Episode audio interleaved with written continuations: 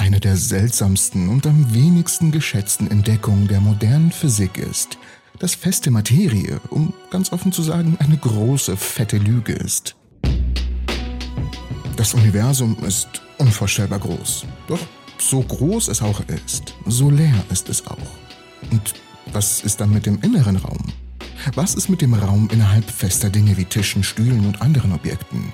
Was finden wir, wenn wir uns die feste Materie auf mikroskopischer oder besser noch auf nanoskopischer Ebene ansehen? Überraschenderweise finden wir eine ganze Menge leeren Raum. Na super. Da stellt sich doch die Frage auf, warum wir eigentlich nicht einfach durch unsere Stühle fallen. Denk nur einen Moment lang an deinen Stuhl, auf dem dein Hintern gerade ruht. Er besteht doch aus einer Billiarden Atome, oder? Und da es sich um einen Festkörper handelt, sind alle dieser Stuhlatome dicht aneinander gepackt, wie eine riesige Ansammlung von Murmeln in einer Schachtel. Richtig? Und es sind all diese dicht gepackten Atome, Murmeln, die deinen Hintern entgegen der Schwerkraft auf diesen Stuhl halten. So ist es doch korrekt. Nun eigentlich nicht. Es gibt ein kleines Problem mit dem Bild von Atomen als Murmeln. Es ist nämlich völlig falsch. Jedes Atom besteht aus zwei Komponenten. In der Mitte befindet sich der Kern, bestehend aus Protonen und Neutronen. Und dann gibt es einen Haufen Elektronen, die um diesen Kern herumschwirren. Und es sieht in der Regel so aus, als wäre der Kern ein eigener Haufen dicht gepackter Murmeln. Und die Elektronen würden ein wenig außerhalb kreisen. Aber hier ist das Problem mit dieser Art von Bild. Wie wir sehen, ist der Kern nur wenige Femtometer breit. Ein Femtometer ist ein Tausendmillionstel Meter und das ist so unvorstellbar klein. Das ist bei einem Versuch, es uns vorzustellen, uns wahrscheinlich die Sicherung durchbrennen würden. Aber die Vorstellung von einem so winzigen Stückchen Winzigkeit ist nicht das eigentliche Problem. Das eigentliche Problem besteht darin zu verstehen, wo sich die Elektronen im Verhältnis zur Größe des Atomkerns befinden. Der durchschnittliche Abstand eines Elektrons vom Kern beträgt etwa ein Zehnmilliardstel eines Meters oder das, was die Wissenschaftler in der Fachsprache ein Zehntel eines Nanometers bezeichnen. Der Kern hat also einen Durchmesser von einem Femtometer und das Elektron ist ein Zehntel Nanometer vom Kern entfernt. Und was ist also das Besondere dran? Ein Zehnmilliardstel Meter ist hunderttausendmal größer als ein Femtometer das bedeutet, dass die Elektronen 100.000 Mal weiter vom Kern entfernt sind, als der Kern selbst breit ist. Und was bedeutet das wiederum? Die Atome, aus denen dein Stuhl besteht, du, du weißt schon, die Atome, die gerade deinen Hintern stützen, sind so gut wie alle einfach nur leerer Raum. Jedes einzelne ist ein riesiges Stück Nichts. Hatten wir nicht eigentlich die Vorstellung von fester Materie als dicht gepackte Murmeln? Nun, es ist nicht mal annähernd der Fall. Aber jetzt kommt die wichtigste Frage. Wenn Atome nichts als Wüsten aus leerem Raum sind, woher weiß dann dein Hintern, dass der Stuhl überhaupt da ist? Warum gehen die Teilchen der Hinternmaterie in der endlosen Leere nicht einfach durch die Teilchen der Stuhlmaterie in ihrer endlosen Leere hindurch? Die Antwort ist so einfach wie seltsam. Es sind alles nur Kräfte. Alle Elektronenteilchen und Kernteilchen, die wie Blitze durch die Leere zucken, stehen in ständiger Wechselwirkung durch ihre Kraft, die sich Elektromagnetismus nennt. Jede Wechselwirkung erfolgt durch den rüttelnden Austausch von Teilchen aus reiner Energie, die dann Photonen genannt werden. Jedes ausgetauschte Photon entspricht einem kleinen Stoß oder einer Anziehung, einer Kraft, die auf die Leere ausgeübt wird. Das ist es, was das Zeug, das wir unseren Hintern nennen, davon abhält, durch das Zeug zu driften, das wir unseren Stuhl nennen. Die Wahrheit ist also, dass es keine feste Materie gibt. Alles, was wir für festhalten, Tische, Stühle, ein Tesla, den ich so gern hätte, sogar der Kopf deiner Katze, nichts davon ist wirklich fest. Stattdessen gibt es nur rasante Ausbrüche reiner Energie, die Kräfte zwischen unvorstellbar kleinen Teilchen von irgendwas übertragen. Und all das verliert sich in einer atomaren Leere, die so leer ist wie der intergalaktische Raum. Vergiss das nicht, wenn du dich das nächste Mal hinsetzen tust. Ich bedanke mich fürs Zusehen. Ich hoffe, die Folge hat euch gefallen und ich sehe euch alle in der nächsten. Äh, Moment, Moment. Dies ist irgendwie ein wenig ungenügend. Hier stellen sich viel weitere und interessantere Fragen auf. Wenn es ja der sogenannte leere Raum ist, warum fallen dann die Atombestandteile nicht ineinander? Warum kollabieren sie nicht? Haben wir hier eine weitere Lüge? Le ja, leider ja. Atome sind nicht größtenteils leerer Raum, weil es so etwas wie einen leeren Raum, einen rein leeren Raum nicht gibt. Vielmehr ist der Raum mit einer Vielzahl von Teilchen und Feldern gefüllt. Wenn man alle Teilchen und Felder aus einem bestimmten Volumen absaugt, wird der Raum nicht völlig leer, da aufgrund der Vakuumenergie immer noch neue Teilchen aufblitzen werden. Außerdem kann das Higgs-Feld nicht entfernt werden. Selbst wenn wir jede Form von Feld und Teilchen außer Elektronen, Protonen und Neutronen ignorieren, sind Atome immer noch nicht leer. Atome sind mit Elektronen gefüllt. Es stimmt zwar, dass ein großer Prozentsatz der Masse des Atoms in seinem winzigen Kern konzentriert ist, aber das bedeutet nicht, dass der Rest des Atoms leer ist. Vielmehr bedeutet es, dass der Rest des Atoms eine relativ geringe Dichte hat. Das Problem dabei ist immer noch unsere Vorstellungskraft. Die falsche Vorstellung von einem leeren Atom wird in falschen Naturwissenschaftsbüchern für die Grundstufe gelehrt und beruht auf dem falschen Bild von Elektronen als Kugeln oder Murmeln. In dieser falschen Sichtweise besteht das Atom aus Elektronenkugeln, die um den Atomkern herumschwirren, der selbst nun mal eine Kugel ist. Das hatten wir ja bereits und in diesem Bild hier ist der Raum zwischen den Elektronen und dem Kern also leer. Dieses Bild, das Bohrsche Modell, ist zwar einfach vorstellbar und wird gern genutzt, selbstverständlich auch von mir selbst, hat sich aber schon seit fast einem Jahrhundert als falsch erwiesen. Elektronen, wie auch alle anderen Teilchen, sind je nach Situation teilweise teilchenförmig und teilweise wellenförmig. Dies ist der Knackpunkt hierbei. Wenn sie in Atomen in einem ungestörten Zustand gebunden sind, verhalten sich Elektronen wie Wellen. Diese Wellen sind dreidimensionale Wahrscheinlichkeitsdichtewellen, die sich über das gesamte Atom ausbreiten. Da sich gebundene Elektronen in unscharfen Dichtewellen ausbreiten, gibt es auch keinen eindeutigen Rand eines Atoms. Und das ist jetzt ganz wichtig. Das Elektron breitet sich tatsächlich so aus, dass es den gesamten Raum ausfüllt. Wären Atome größtenteils leerer Raum, könnten wir diesen Raum entfernen und Atome würden schrumpfen, ja. Aber in Wirklichkeit enthalten Atome keinen leeren Raum. Vielmehr sind sie vollständig mit verstreuten Elektronen gefüllt, die überall den gleichen Raum mit Dichtewellen füllen. Also, ich bedanke mich fürs Nein, nein, nein, es fehlt, es fehlt irgendwas. Warum fallen wir nicht durch einen Stuhl? Warum sehen wir den Stuhl überhaupt als fest an? Ah, okay, Okay, wir können uns das Ganze wie ein Schwarm von Elektronen vorstellen. Ein Schwarm von Vögeln, die um ein Atom herumfliegen oder gar um den Atom herum tanzen. Dadurch entstehen Muster. Diese Muster können variieren. Manche sind langsam und sanft wie ein Walzer, andere schnell und energisch. Jedes Elektron hält sich an das gleiche Muster, aber hin und wieder kann es zu einem anderen wechseln, solange kein anderes Elektron dieses Muster bereits ausführt. Keine zwei Elektronen in einem Atom können den gleichen Schritt machen. Diese Regel sollte euch bekannt sein. Paulis Ausschlussprinzip. Das besagt, dass ein Objekt einfach nicht die gleiche Position einnehmen darf wie ein anderes. Und obwohl Elektronen bei diesem Tanz nie müde werden, kostet es Energie, eine schnellere Stufe zu erreichen. Wenn ein Elektron zu einem langsamen Muster absteigt, verliert es Energie. Diese Energie muss natürlich abgegeben werden.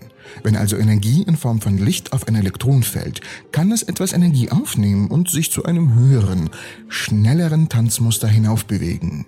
Doch das sind so viele Atome, dass ein Lichtstrahl nicht weit durch unseren Stuhl kommt. Vor allem, weil die Elektronen in allen Atomen darauf erpicht sind, dem Licht etwas Energie zu entziehen. Nach kurzer Zeit geben sie dann diese gewonnene Energie wieder ab, vielleicht als Licht. Die Veränderungen in den Mustern des absorbierten und reflektierten Lichts ergeben Spiegelung und Farben. Wir sehen unseren ach so geliebten Stuhl endlich als fest. Warum fühlt es sich aber so fest an? Viele werden dir sagen, dass dies auf die Abstoßung zurückzuführen ist.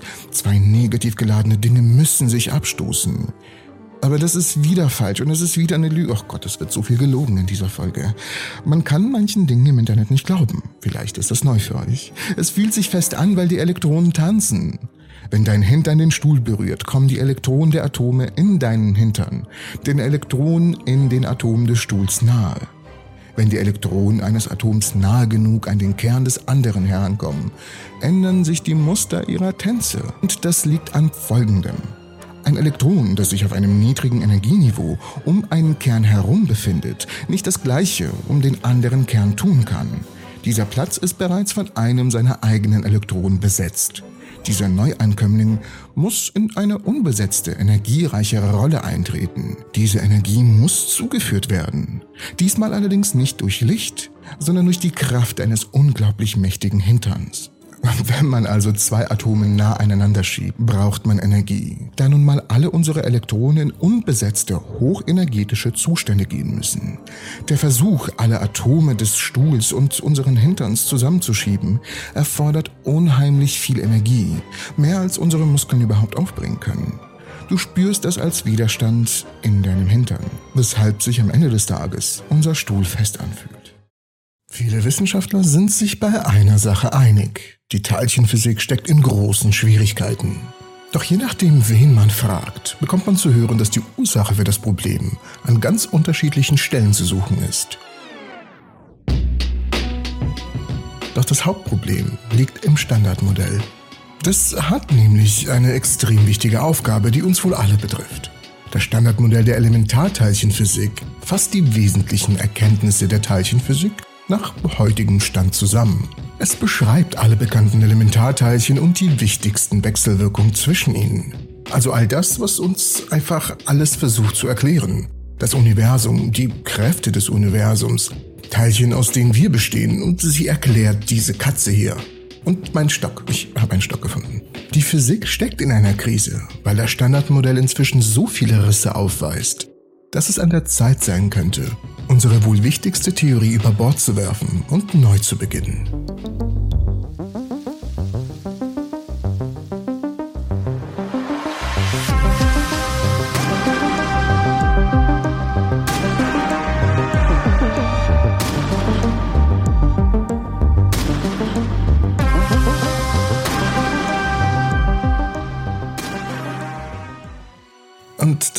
Doch alles eher zermürbend. Und die Wahrheit ist, es kommt ein weiteres Problem dazu.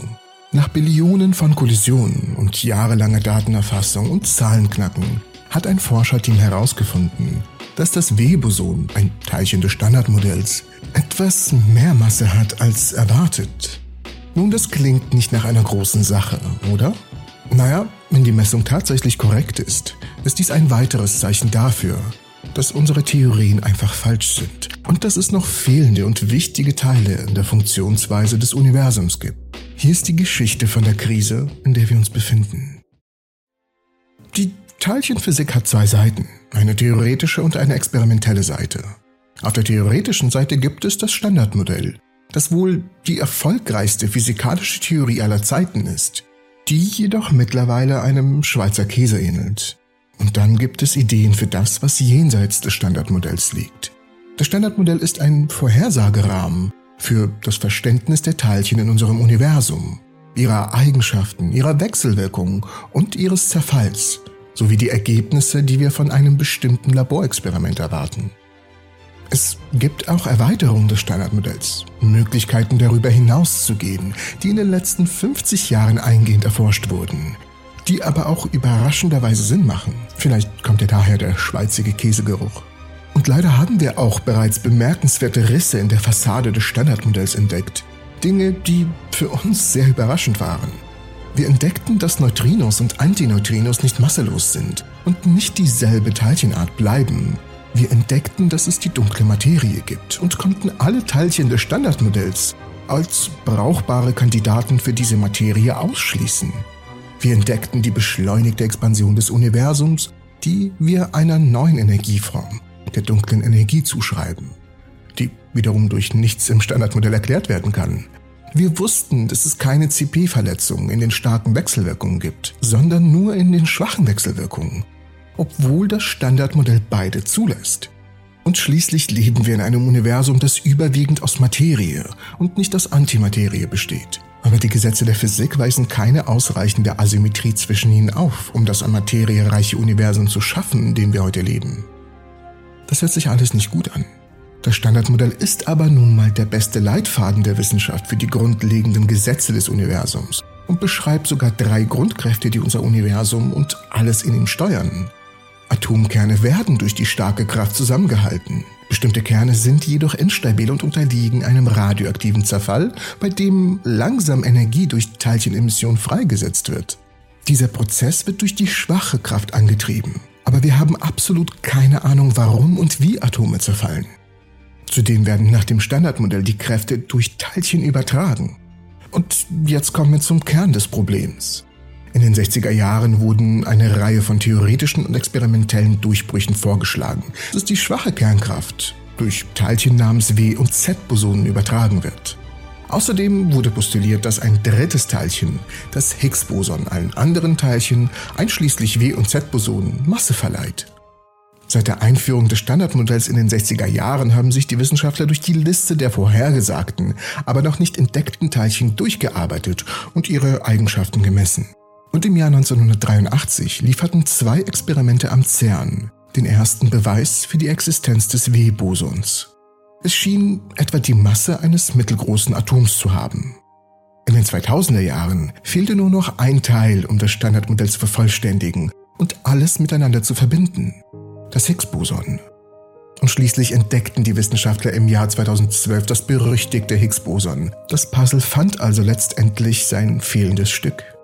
Das Standardmodell war vollständig und alle von uns durchgeführten Messungen stimmten wunderbar mit den Vorhersagen überein. So dachten wir zumindest. Antiprotonen sind die Antimaterie-Version von Protonen mit genau derselben Masse, aber entgegengesetzter Ladung. Protonen bestehen aus kleineren Elementarteilchen, den Quarks, und Antiprotonen dementsprechend aus Antiquarks. Und genau dann, durch die Kollision zwischen Quarks und Antiquarks, entstehen W-Bosonen, und auch nicht jedes Mal werden sie erzeugt. Es wird nur ein erzeugt. In 10 Millionen Kollisionen. Zudem zerfallen die W-Bosonen so schnell, dass sie nicht direkt gemessen werden können. Daher verfolgen Physiker die Energie, die bei ihrem Zerfall entsteht, um die Masse der W-Bosonen zu messen. In den 40 Jahren seit dem ersten Nachweis des W-Bosons haben die Wissenschaftler in aufeinanderfolgenden Experimenten die Masse des W-Bosons immer genauer gemessen. Aber erst seit der Messung des Higgs-Bosons, das allen anderen Teilchen Masse verleiht, konnten die Forscher die gemessene Masse der W-Bosonen mit der vom Standardmodell vorhergesagten Masse vergleichen. Die Vorhersage und die Experimente stimmten immer überein. Bis jetzt. Im Jahr 2012 berichtete das Fermilab vorläufige Ergebnisse auf der Grundlage einer Teilmenge an Daten. Sie entdeckten, dass die Masse etwas daneben lag aber nahe an der Vorhersage. Die Forscher analysierten daraufhin ein Jahrzehnt lang mühsam den gesamten Datensatz. Es wurden zahlreiche interne Gegenkontrollen und jahrelange Computersimulationen durchgeführt, aber niemand durfte die Ergebnisse sehen, bevor die gesamte Berechnung abgeschlossen war. Sie wollten verhindern, dass sich eine Verzerrung in die Analyse einschleicht. Als die Welt der Physik am 7. April 2022 endlich das Ergebnis sah, waren alle überrascht. Physiker messen die Masse von Elementarteilchen in Einheiten von Millionen Elektronenvolt, abgekürzt MeV. Die Masse des Webosons betrug 80,433 MeV, 70 Millionen Elektronenvolt mehr als das Standardmodell vorhersagt. Und die Messung ist bis auf 9 MeV genau. Dies ist eine Abweichung von fast dem Achtfachen der Fehlermarge. Das ist etwas Großes. Die Tatsache, dass die gemessene Masse des W-Bosons nicht mit der im Standardmodell vorhergesagten Masse übereinstimmt, könnte drei Dinge bedeuten. Entweder ist die Mathematik falsch, die Messung ist falsch oder es fehlt etwas im Standardmodell. Also erstens die Mathematik. Die theoretischen Physiker arbeiten seit Jahrzehnten an der Berechnung der Masse des W-Bosons. Die Berechnungen sind zwar anspruchsvoll, aber die Vorhersage ist solide und wird sich wahrscheinlich nicht ändern. Die nächste Möglichkeit wäre ein Fehler im Experiment oder in der Analyse. Physiker auf der ganzen Welt sind bereits dabei, das Ergebnis zu überprüfen. Außerdem könnten künftige Experimente am CERN zu einem genaueren Ergebnis führen, das die Fermilab-Masse entweder bestätigt oder widerlegen würde. Doch die Masse scheint dennoch solide zu sein. Bleibt noch die letzte Möglichkeit. Es gibt unerklärliche Teilchen oder Kräfte, die die Verschiebung der Masse des W-Bosons nach oben verursachen. Schon vor dieser Messung hatten einige Theoretiker mögliche neue Teilchen oder Kräfte vorgeschlagen, die dann zu der beobachteten Abweichung führen könnten. Und ja, es gibt eine Reihe von recht heftigen Rissen im Standardmodell. Und die moderne Teilchenphysik kann eine Vielzahl von Beobachtungen, die unser Universum betreffen, nicht erklären. Aber die Erfolge der Teilchenphysik können nicht ignoriert werden. Das Standardmodell triumphiert weiterhin, wo andere Alternativen versagen. Zudem macht CERN weiterhin sehr faszinierende Entdeckungen. Warum formen sich eigentlich Teilchen zu stabilen Atomen? Damit du existieren kannst, müssen zuvor echt sehr viele komische Dinge passieren. Aber was ist der wahre Grund, dass Teilchen so kurz nach dem Urknall sich zu stabilen Atomen formen konnten? Universum, das mit einem heißen Urknall beginnt, ist das nicht unbedingt so einfach zu beantworten. Nur wenige Minuten nach dem Urknall war unser Universum mit Protonen und einer kleinen, aber sehr wichtigen Population leichter Atomkerne gefüllt. Eine der Gesamtzahl der Protonen entsprechenden Anzahl von Elektronen, einer großen Anzahl von Neutrinos, die mit keinem von ihnen wechselwirken, und etwa 1,4 Milliarden Photonen für jedes vorhandene Proton oder Neutron. Satte 380.000 Jahre hat es gedauert, bis sich Protonen mit anderen Elektronen verbunden haben und somit stabile Atome erzeugt haben. Aber warum ist das passiert? War es der Grund, dass sich das Universum abgekühlt hat? Nein. Es gab einen besonderen Grund, einen verbotenen Grund, und ohne diesen Grund hätte es noch viele, viele Millionen Jahre gedauert. In der frühen Phase des Universums war alles sehr dicht, sehr gleichmäßig und sehr heiß. Der letzte Teil, sehr heiß, hat zwei wichtige Konsequenzen, die wir nicht ignorieren können. Teilchen mit einer Ruhemasse ungleich Null bewegen sich sehr schnell, sogar nahe der Lichtgeschwindigkeit, und wenn sie miteinander kollidieren, handelt es sich um hochenergetische Kollisionen, die in der Lage sind, alles zu zerstören, was nicht fest genug zusammengehalten wird.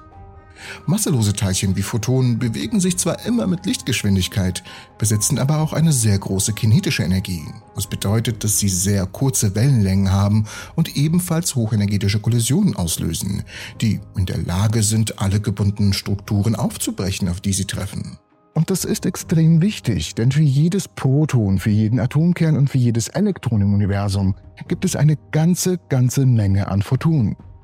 Atome entstehen, indem sich ein Elektron stabil an einem Kern bindet, und zwar mit einer Anzahl, die der Anzahl der Protonen im Kern entspricht. Und diese Atome bleiben erhalten, indem sie Kollisionen zwischen Teilchen und Wechselwirkungen mit Photonen überstehen, ohne auseinandergesprengt zu werden.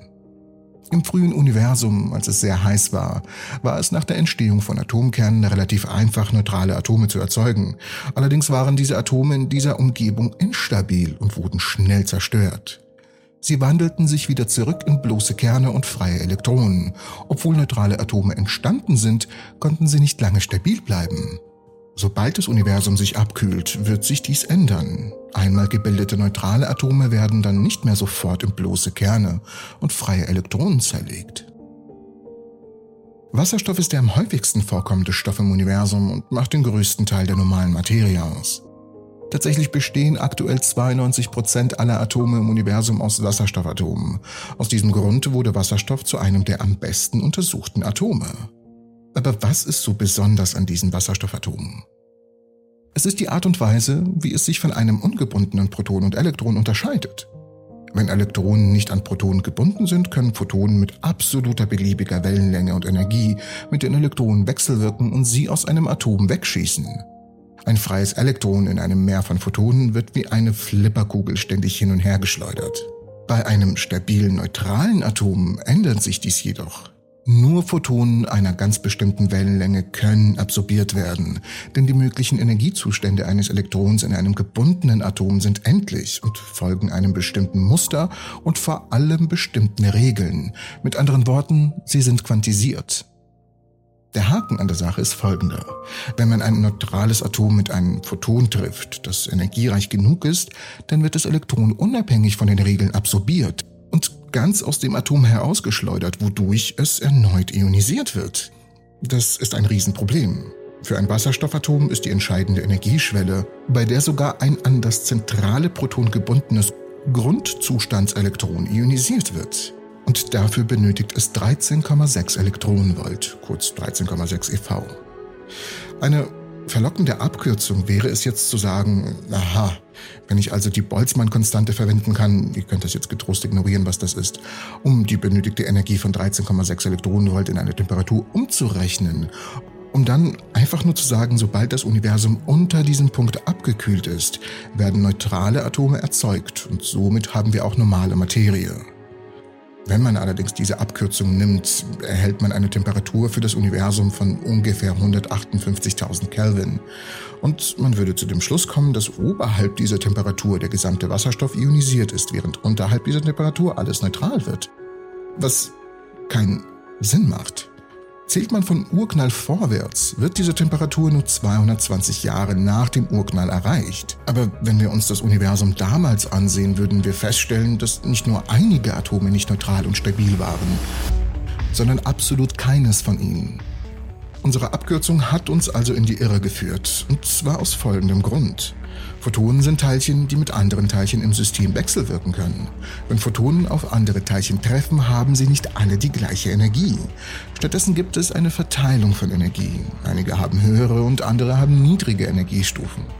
Sicher bestimmt das die durchschnittliche Temperatur des Universums 220 Jahre nach dem Beginn des heißen Urknalls 158.000 Kelvin beträgt und die durchschnittliche Energie eines jeden Photons 13,6 Elektronenvolt ist. Aber unter diesen Bedingungen bleiben 100% der Atome im Universum ionisiert und wir kriegen keine Materie zustande. Wir dürfen nicht vergessen, auf jedes Elektron im Universum kommen etwa mehr als 1,4 Milliarden Photonen und Elektron-Photon-Kollisionen sind extrem schnell, wenn das Universum heiß und dicht ist. Wenn auch nur eines von einer Milliarde Photonen diese wichtige Energieschwelle überschreitet, wenn es mehr als 13,6 Elektronenvolt Energie hat, und auf ein superneutrales Wasseratom, äh, oh mein Gott, ich versuche das jetzt zum 15. Mal aufzunehmen, und auf ein neutrales Wasserstoffatom trifft, wird dieses Atom sofort wieder ionisiert. Man möchte also im Endeffekt die Atome am liebsten ganz vergessen und einfach nur abwarten, bis das Universum so dünn und kühl ist, dass die Photonen nicht mehr effizient genug sind, um auf Elektronen zu treffen, um regelmäßig von ihnen abzuprallen. Also gut, was passiert, wenn ich nur lang genug warte, sodass weniger als 1 zu 1,4 Milliarden Photonen die kritische Schwelle von 13,6 Elektronenvolt überschreiten? Da das Universum immer älter wird, dehnt es sich auch aus, wodurch sich die Wellenlänge jedes Photons, das durch das Universum reist, vergrößert. Wenn wir dann also fragen wollen, wie alt das Universum sein muss, um neutrale Atome endlich stabil zu machen, dann wäre es etwas mehr als 100.000 Jahre. Aber wenn wir das Universum zu diesem Zeitpunkt untersuchen, sind die neutralen Atome, die sich bilden, nicht stabil.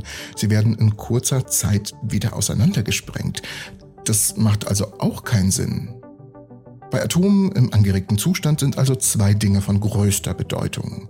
Sie sind einfach viel, viel anfälliger für die Ionisierung durch Photonen, da selbst in diesem Zustand nur ein Photon von 3,4 Elektronenvolten nötig ist, um Wasserstoff zu ionisieren, im Gegensatz zu den 13,6 Elektronenvolt im Grundzustand. Um gegen Ionisierung stabil zu bleiben, müssen Atome den Grundzustand erreichen. Solange sie das nicht tun, sind sie nicht sicher. Tja, jetzt stellt sich halt nur die Frage, wie wir diesen Grundstand erreichen. Nun, um das zu tun, müssen die Elektronen aus einem höheren Energieniveau austreten. Stellt euch das wie Bahnen vor, die ein Elektron um ein Atom hat. Je weiter es entfernt ist, desto mehr Energie hat es. Es braucht also einen Energiesprung nach unten, um sich zu beruhigen. Aber dieser äußerst interessante Akt der Energieniveaubewegung erzeugt ein hochenergetisches Photon, was wiederum zu einem Problem führt. Die Energie, die dabei entlassen wird, beträgt ca. zwischen 10,2 und 13,6 Elektronenvolt. Diese können vom nächsten Wasserstoffatom im Grundzustand, auf das es dann trifft, leicht wieder absorbiert werden. Mit anderen Worten, selbst wenn sich das Universum so weit abgekühlt hat, dass die vom Urknall übrig gebliebenen Hintergrundphotonen ein Wasserstoffatom nicht mehr ionisieren können, sind die neu gebildeten Wasserstoffatome anfällig für Photonen, die von anderen Wasserstoffatomen erzeugt werden, wenn sie neutral werden. Das ist ein Riesenproblem. Hier liegt das Problem daran, dass nicht nur in der Bildung von neutralen Wasserstoffatomen, sondern auch in der Bildung von neuen Wasserstoffatomen nicht stabil sein kann. Aha, könnte man jetzt meinen. Das ist einfach. Man muss nur warten, bis der durchschnittliche Abstand zwischen den Atomen groß genug ist, sodass das von einem neutralen Atom erzeugte hochenergetische Photon auf dem Weg zum nächsten Atom auf eine längere Wellenlänge verschoben wird, da sich ja das Universum ausdehnt, also lang genug, damit es nicht wieder absorbiert werden kann. Nun, diesmal ist der Grundgedanke ziemlich gut, denn dieser Prozess findet tatsächlich statt und er trägt dazu bei, dass ein Teil der Wasserstoffatome im Universum neutral wird. Wäre dies der einzige Prozess, auf den wir uns verlassen würden, um neutrale Wasserstoffatome zu erzeugen, würden wir der tatsächlichen Antwort ein bisschen näher kommen. Wir würden berechnen, dass es etwa 800.000 Jahre dauern würde, bis die Atome im Universum neutral werden.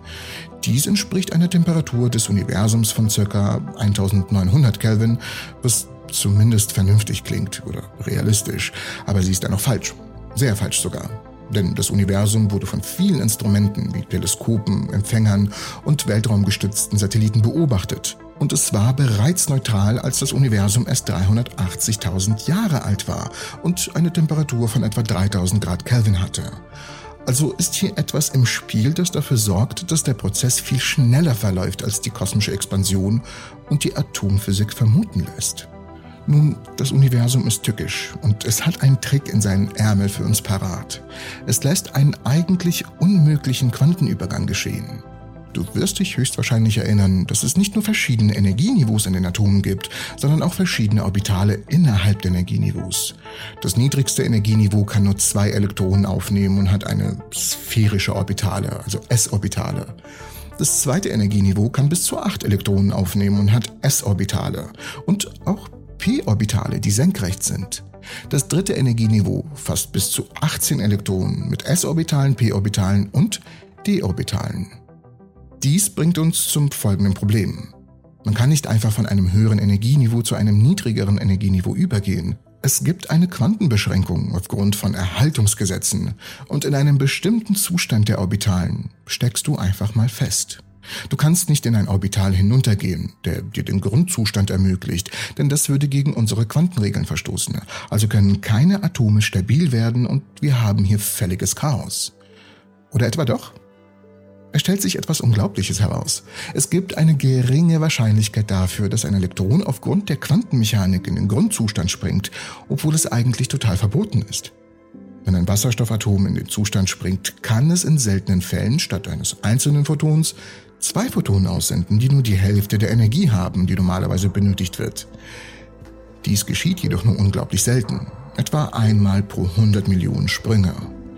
Diesmal gibt es keine Umkehrreaktion, die nicht zwei Photonen gleichzeitig absorbiert. Und es gibt keinen Zwischenzustand, in dem nur ein Photon absorbiert wird.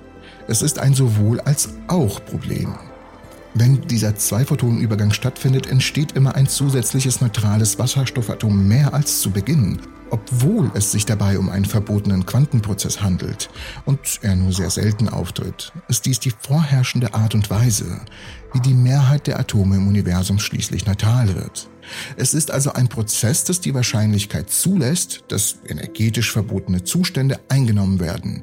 Die Quantenmechanik hat eine kleine Wahrscheinlichkeit, das Teilchen in den verbotenen Zustand zu tunneln.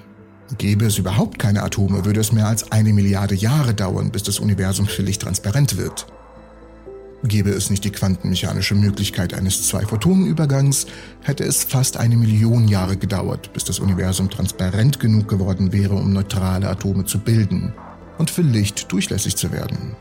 Aber mit den aktuellen Gesetzen der Quantenmechanik und einem Universum, das sich seit dem heißen Urknall ausgedehnt und abgekühlt hat, dauert es nur 380.000 Jahre, bis praktisch alle Atome darin neutral und stabil sind und das jetzt infrarote Licht darin einfach frei durch den Raum fließen kann. Damit sind die Voraussetzungen für die Entstehung der ersten Sterne geschaffen. Und sobald Schwerkraft, Kernfusion und Zeit ihr Werk getan haben, können Planeten, Leben und komplexe Organismen entstehen. Und somit auch ich. Und ich hoffe, das Video hat euch gefallen. Und ich hoffe, du konntest etwas lernen. Würde mich über ein Abo sehr freuen, falls du etwas gelernt hast. Und ein Daumen nach oben hilft natürlich auch unglaublich weiter. Der Eiffelturm. Einer der bekanntesten architektonischen Errungenschaften der Menschheit. Mit seinen eindrucksvollen 330 Metern Höhe war er bei seiner Fertigstellung 1889 das höchste von Menschen geschaffene Bauwerk der Welt. Doch den Menschen war das irgendwie nicht genug. Fast ein Jahrhundert später wurde der Burj Khalifa in Dubai fertiggestellt. Mit einer unglaublichen Höhe von 828 Metern. Es durchdringt die Wolken und ist damit aktuell der höchste Wolkenkratzer auf der Welt. Diese beeindruckenden Gebäude repräsentieren die Größenordnung dessen, was Menschen in der Lage sind zu bauen. Und es gibt sogar weitere Projekte.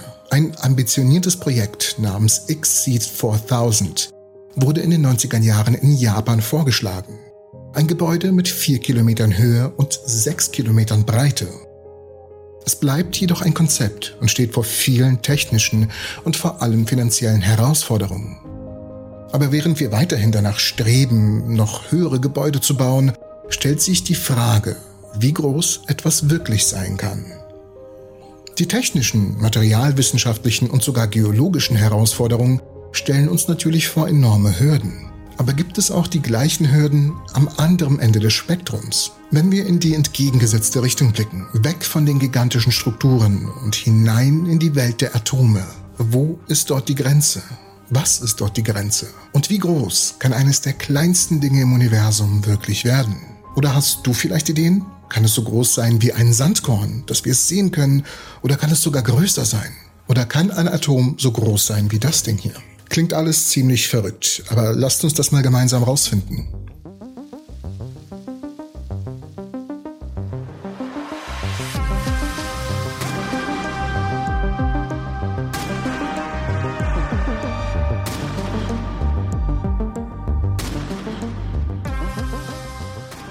Jeder Aspekt unserer sichtbaren Welt besteht aus Atomen, diesen winzigen Bausteinen, die zu verschiedenen Zeiten als unteilbar oder als Kern eines Wirbels aus subatomaren Teilchen dargestellt wurden.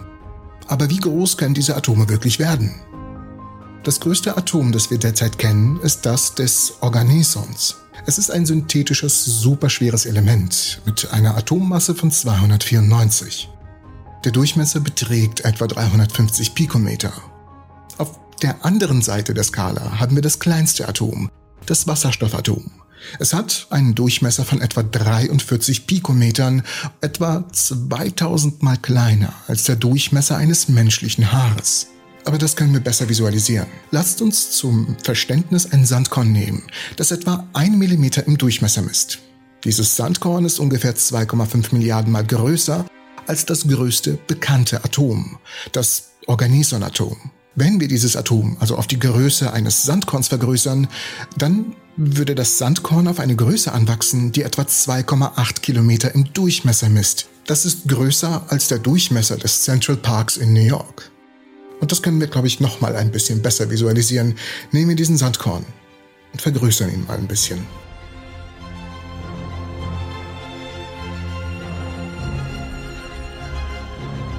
Doch kommen wir mal ganz kurz zurück. Wenn wir jetzt das Wasserstoffatom nehmen, also das kleinste Atom, und es dann auf die Größe eines Sandkorns vergrößern, nun, was für einen Durchmesser haben wir dann? Nun, das Sandkorn wird etwa auf eine Größe von 600 Metern vergrößert. Verdammt riesig. Zwar keine 2,8 Kilometer, aber immer noch unfassbar groß. Und auch wenn das unfassbar groß ist, befinden wir uns hier immer noch in sehr kleinen Dimensionen. Doch irgendwie wollen wir ein Atom so groß kriegen, dass wir es zumindest mit bloßem Auge sehen können. Oh, und äh, übrigens ein Abo hier auf dem Kanal wäre ziemlich großartig.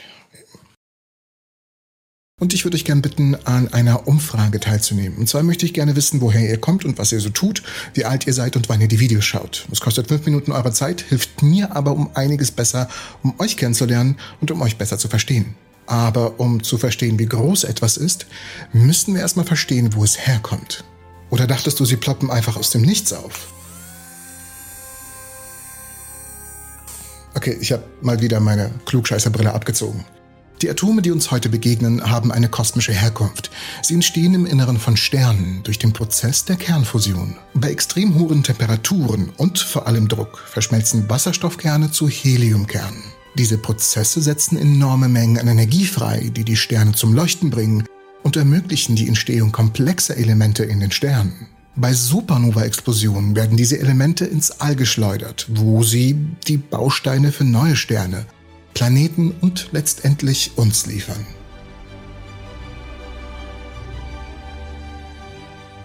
Ein Atom besteht aus einem Kern und dieser Kern besteht aus Protonen und Neutronen und Elektronen, die außerhalb von hier.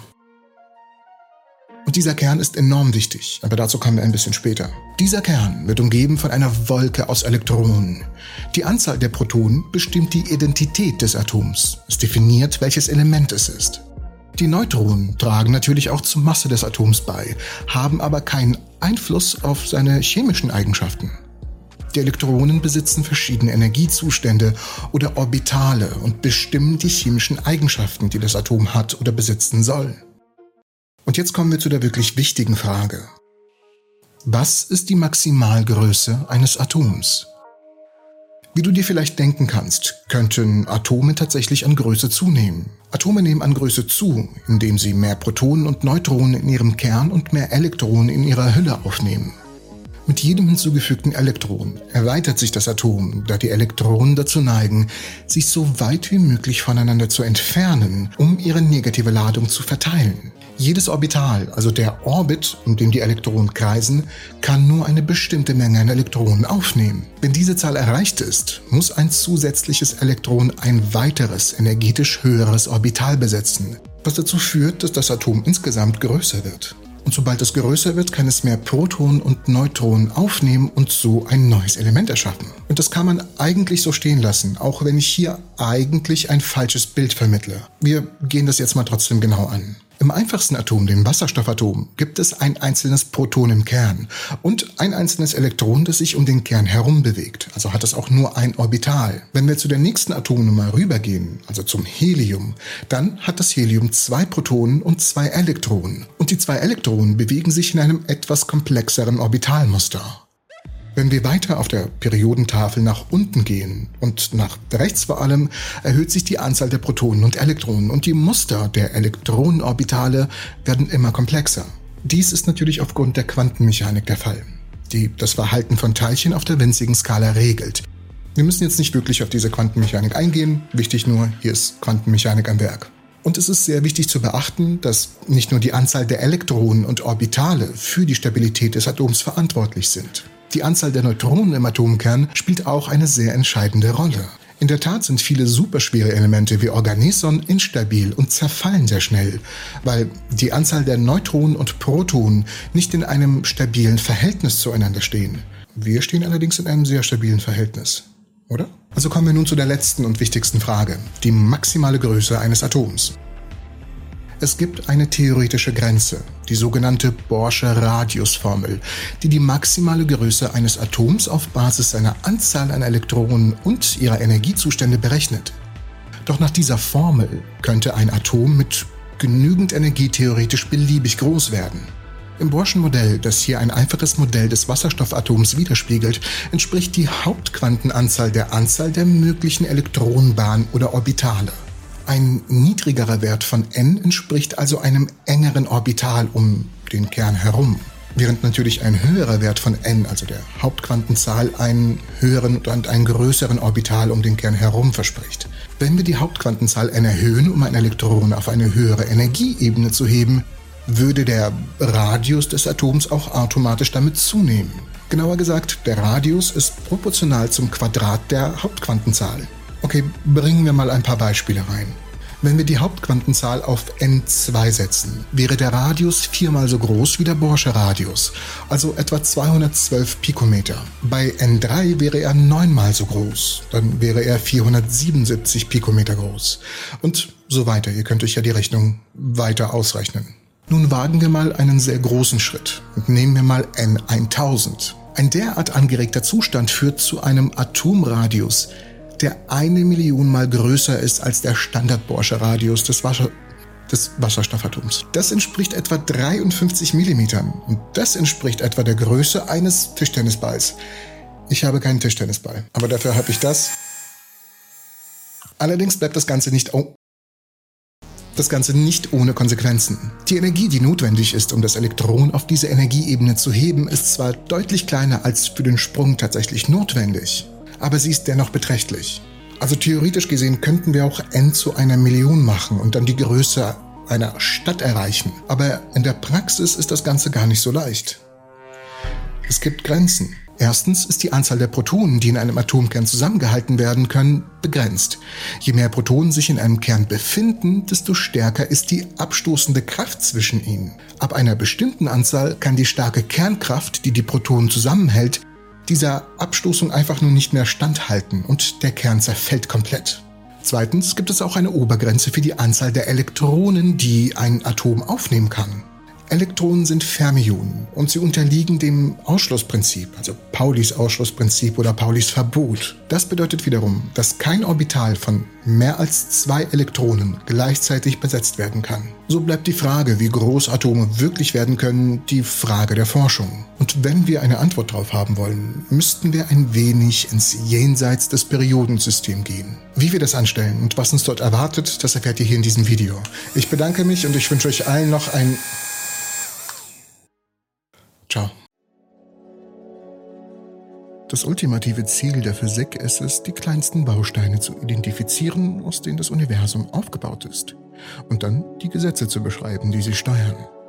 Solange wir das nicht geschafft haben, wird unser Verständnis der Natur unvollständig sein. Aber stellen wir uns die Frage, gibt es etwas, das kleiner ist als die kleinsten Dinge im Universum? Und welche Geheimnisse würden wir enthüllen, und wie würde sich unser Verständnis des Lebens, des Universums und allem dazwischen verändern? Genau das versuchen Wissenschaftler am Large Hadron Collider, der größten und leistungsfähigsten Teilchenbeschleunigeranlage der Welt, herauszufinden. Trotz der enormen Fortschritte, die wir in der Teilchenphysik gemacht haben, bleibt noch viel zu entdecken. Gibt es Teilchen, die noch kleiner sind als Quarks und Leptonen? Könnten diese hypothetischen Teilchen uns helfen, die Geheimnisse der dunklen Materie und der dunklen Energie zu entschlüsseln. Zwei der größten Rätsel in der modernen Kosmologie. Etwas könnte uns die Antwort liefern, aber dazu kommen wir am Ende der Folge.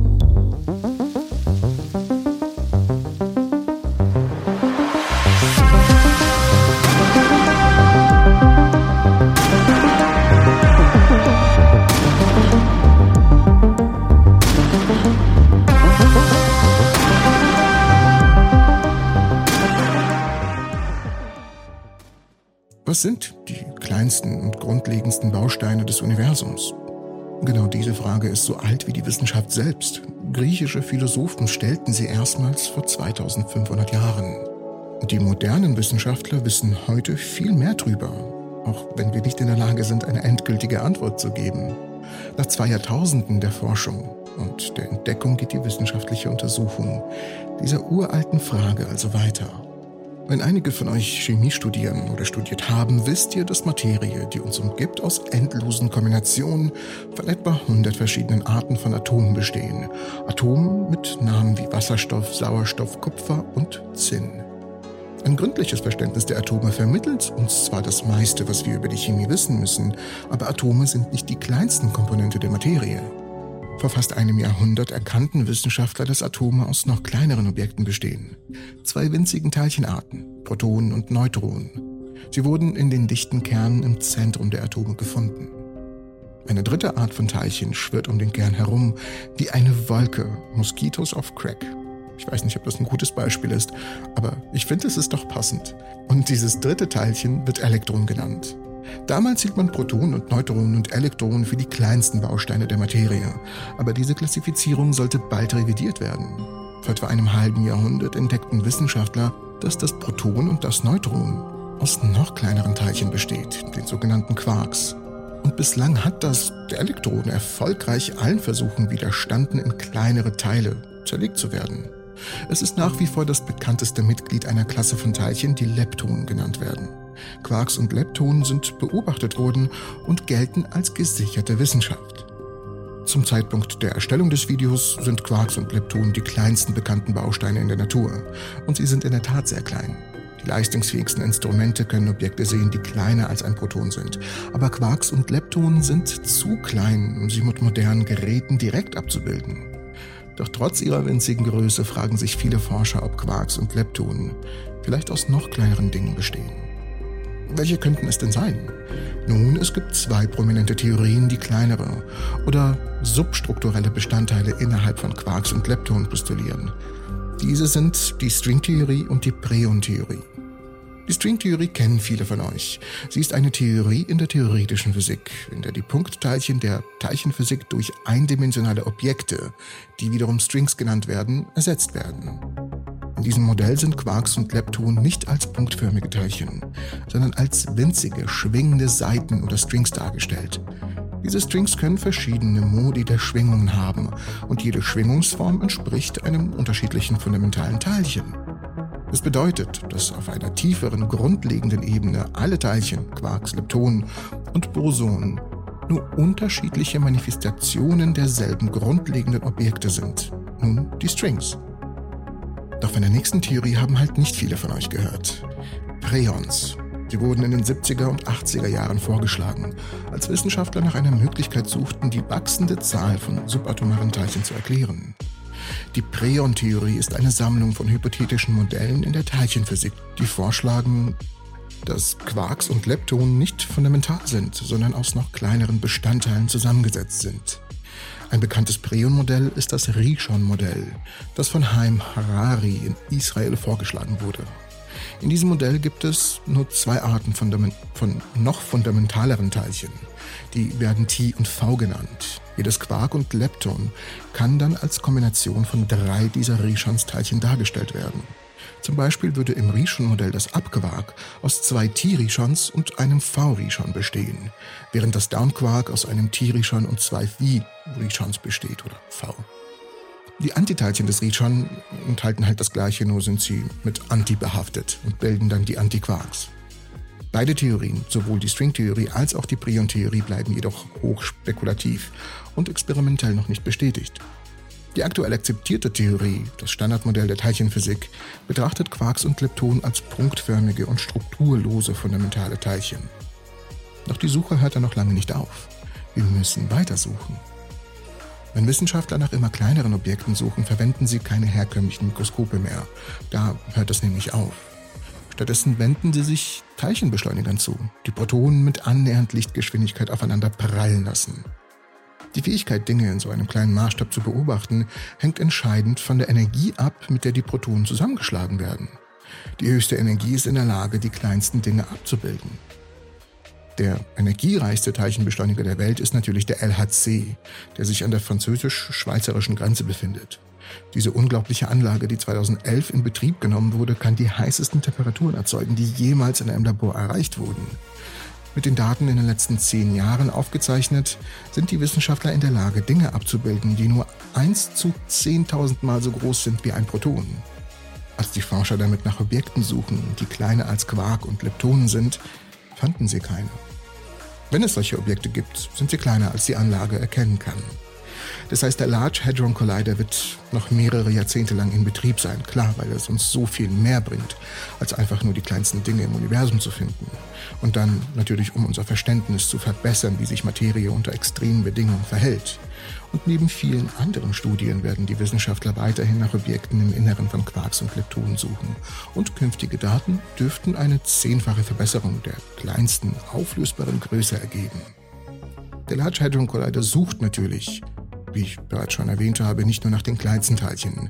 Die Anlage ist in der Lage, das reimt, nee, das reimt sich nicht, sorry, zahlreiche Messungen durchzuführen. Bisher wurden die mit dem Collider aufgezeichneten Daten für die Veröffentlichung von mehr als 3000 wissenschaftlichen Artikeln verwendet. Das ist sehr beachtlich meiner Meinung nach. Und die Wissenschaftler hoffen, eine noch leistungsfähigere Anlage bauen zu können, die die Möglichkeit des Large Hadron Collider in den Schatten stellt. Solch eine Anlage könnten wir vielleicht in den frühen 2040er Jahren erwarten. Die Suche nach den kleinsten Teilchen ist nach wie vor eines der größten Ziele der Wissenschaft. Diese Teilchen hätten das Universum unmittelbar nach dem katastrophalen Urknall beherrscht. Also bräuchten wir da irgendwie eine Antwort drauf. Und mal gucken, die Wissenschaft schreitet sehr schnell voran. Ich hoffe, die Folge hat euch gefallen und ihr könntet zumindest etwas mitnehmen. Falls ja, würde ich euch bitten, einen Daumen nach oben zu geben. Das kostet nämlich absolut gar nichts und ihr helft mir damit ungemein weiter, denn das Video wird weiterempfohlen. Diese Kraft macht 99% der Masse in unserem Universum aus. Doch wie funktioniert sie und was ist mit dem anderen 1%? Als das Higgs-Boson 2012 entdeckt wurde, gab es viel Wirbel um dieses schwer fassbare Teilchen, obwohl es so angepriesen wurde, dass es der gewöhnlichen Materie Masse verleiht. Erzeugen Wechselwirkungen mit dem Higgsfeld nur etwa 1% der gewöhnlichen Masse. Die anderen 99 stammen aus Phänomenen im Zusammenhang mit der starken Kernkraft der fundamentalen Kraft die kleine Teilchen, die sogenannten Quarks, zu größeren, den Protonen und Neutronen zusammenbindet, aus denen dann wiederum die Kerne der Atome, der gewöhnlichen uns bekannten Materie bestehen. Und damit wir uns nicht falsch verstehen, das Higgsfeld verleiht den fundamentalen Teilchen, also Elektronen, Quarks und den anderen Bausteinen, die nicht in kleinere Teile zerlegt werden können, Masse.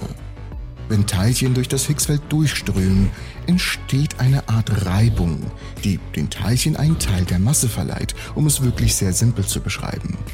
Doch diese Reibung macht nur einen winzigen Teil der Masse des Universums aus. Der Rest stammt von Protonen und Neutronen, den Grundbaustein von Atomkernen, die ihre Masse fast ausschließlich durch die starke Kernkraft erhalten. Diese Teilchen bestehen jeweils aus drei Quarks, die sich mit halsbrecherischer Geschwindigkeit bewegen und durch Gluonen, die Teilchen der starken Kraft, miteinander verbunden sind.